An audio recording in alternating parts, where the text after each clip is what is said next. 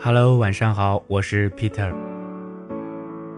话不多说，咱们直接进入今天的故事，名字呢叫做“不会聊天的人不准谈恋爱”。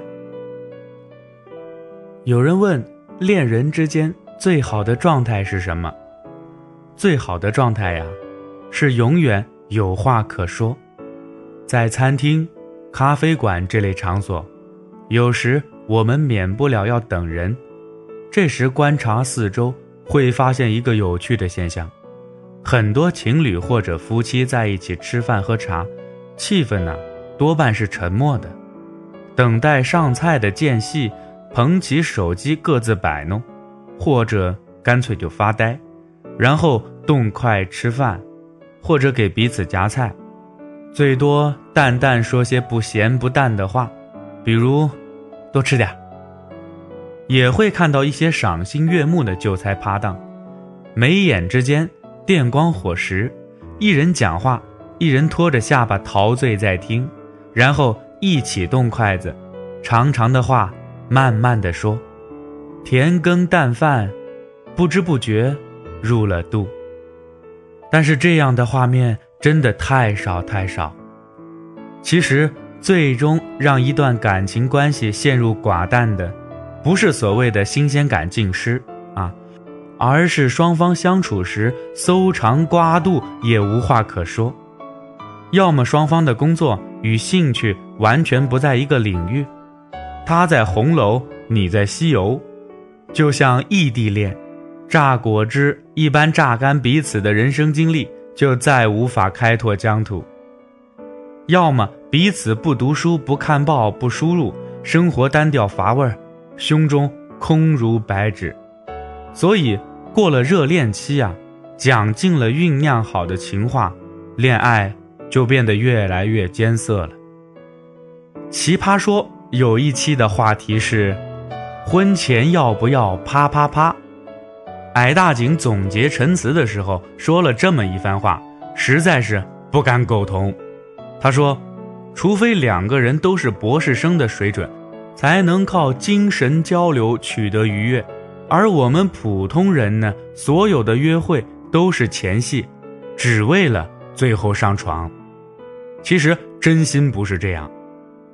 两个人文化水平都不高，就无话可聊了吗？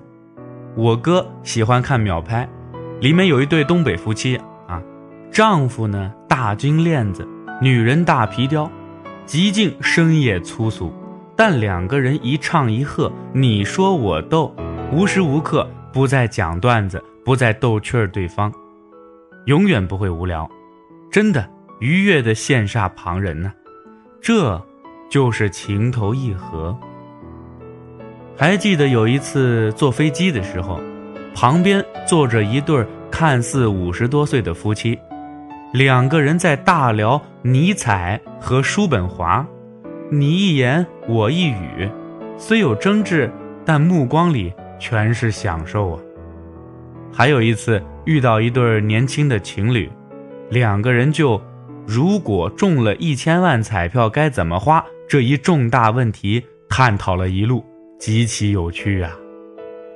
这就是我想要的恋爱吧。聊诗词歌赋、人生哲学也好，聊吃喝玩乐也罢，永远都有互动。如果总有话可说，就算你几十年依然面对那一张脸，也永远不会乏味于跟他聊天。你们讲国际政治的形势，讲存在主义的作家，讲彼此新看的电影和小说，讲他写的诗。讲你对他咸豆脑的看法，聊天就是分享，分享永远都会有新鲜感。记得希区柯克的老婆阿尔玛讲了一句特别感动我的话：在一起这么多年，我的丈夫从未让我觉得无聊。我相信不会有很多女人敢这么说。所以有时候啊，因为肉体或者因为物质去爱一个人，真的很痛苦。